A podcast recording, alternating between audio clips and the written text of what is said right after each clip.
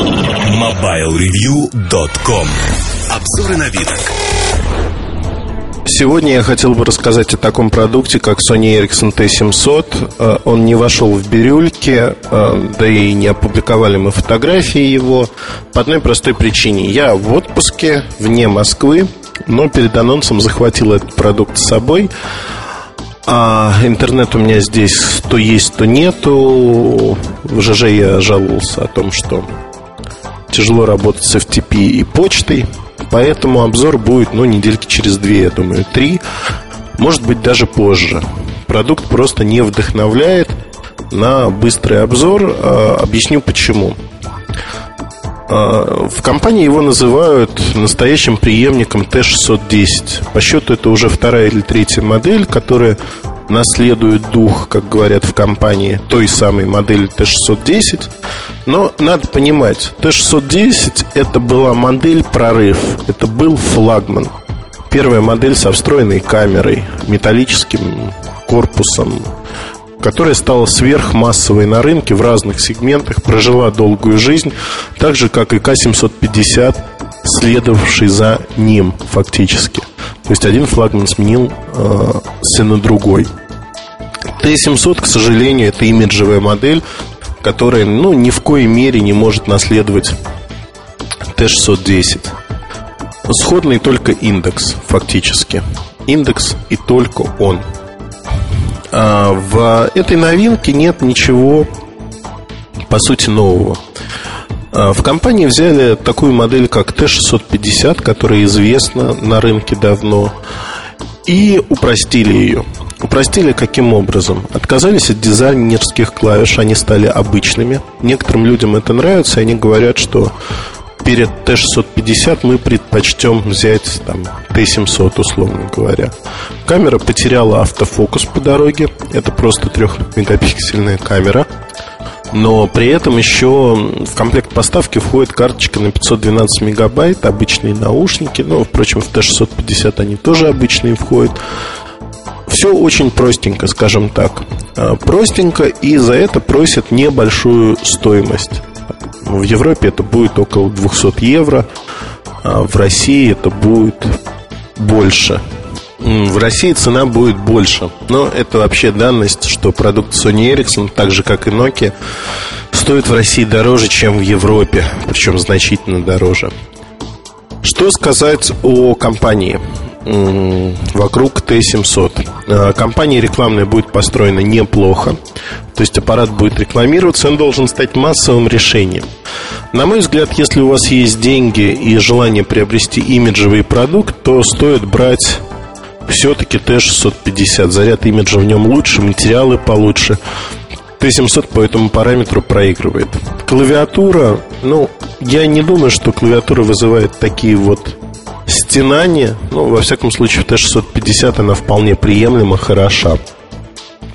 Функционально, если брать в расчет все другие аспекты, что Т-700, что Т-650, они очень похожи. Похожи до степени смешения.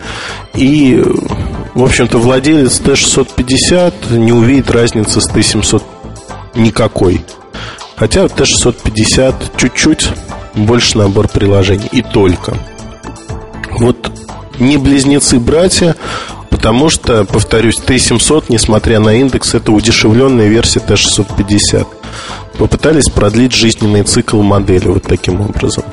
Стоит ли человеку, который имеет Т-650, менять свой аппарат на Т-700? Однозначно нет.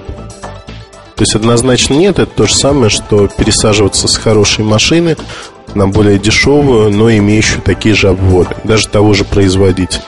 Ну, это то же самое, что, я не знаю, с BMW пятой серии пересесть на третью серию. Ну, как-то так, наверное, звучит.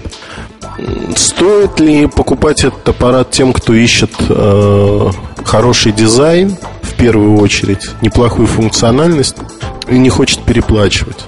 Наверное, да. Наверное, да. Более того, в общем-то, в этом есть свои плюсы и э, плюсы очевидные. Хороший дизайн, проверенный временем, относительно неплохие материалы корпуса. Ну, на Т-650 вот в личном пользовании уже ну, почти год такой аппарат был. Недавно его сменили на... Жена сменила на W890, который благополучно в, потеряла в поездке вместе с сим-картой.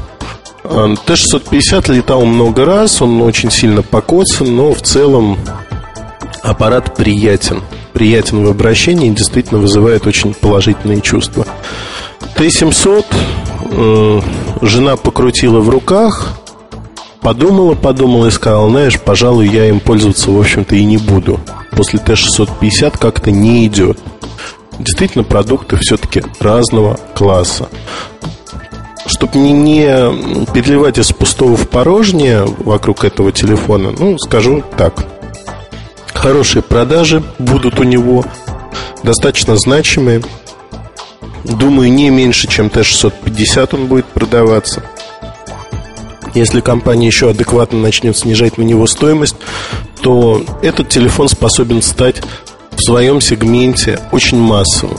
Потому что конкурирующие решения других компаний, в первую очередь, это решения от Nokia, они э, либо другие, ну, это дизайнерское решение, они другие просто, они не такие.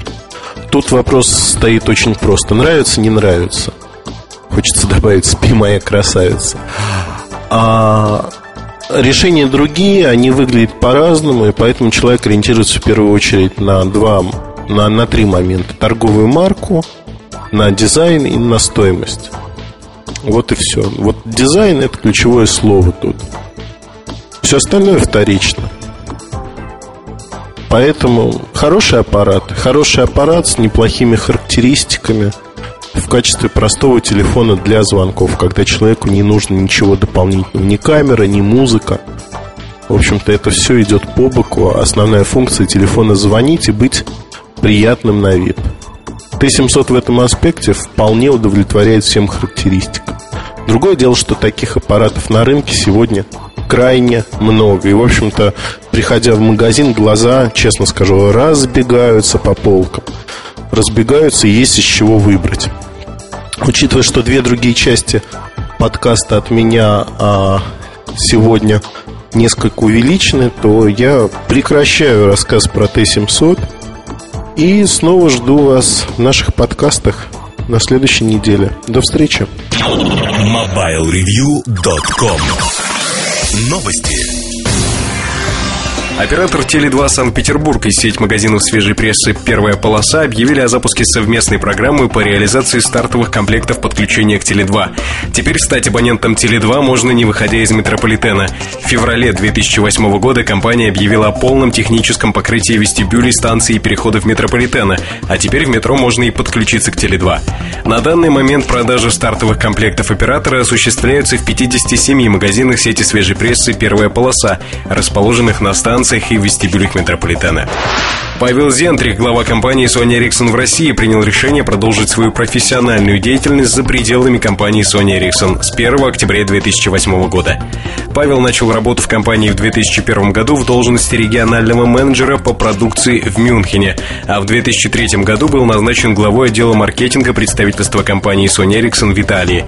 В 2005 он был назначен главой представительства Sony Ericsson в Греции, после чего занял аналогичный пост в России. В настоящее время Sony Ericsson рассматривает потенциальных преемников Павла для замещения его на этом посту среди сотрудников компании и за ее пределами. Спонсор подкаста – компания «Билайн».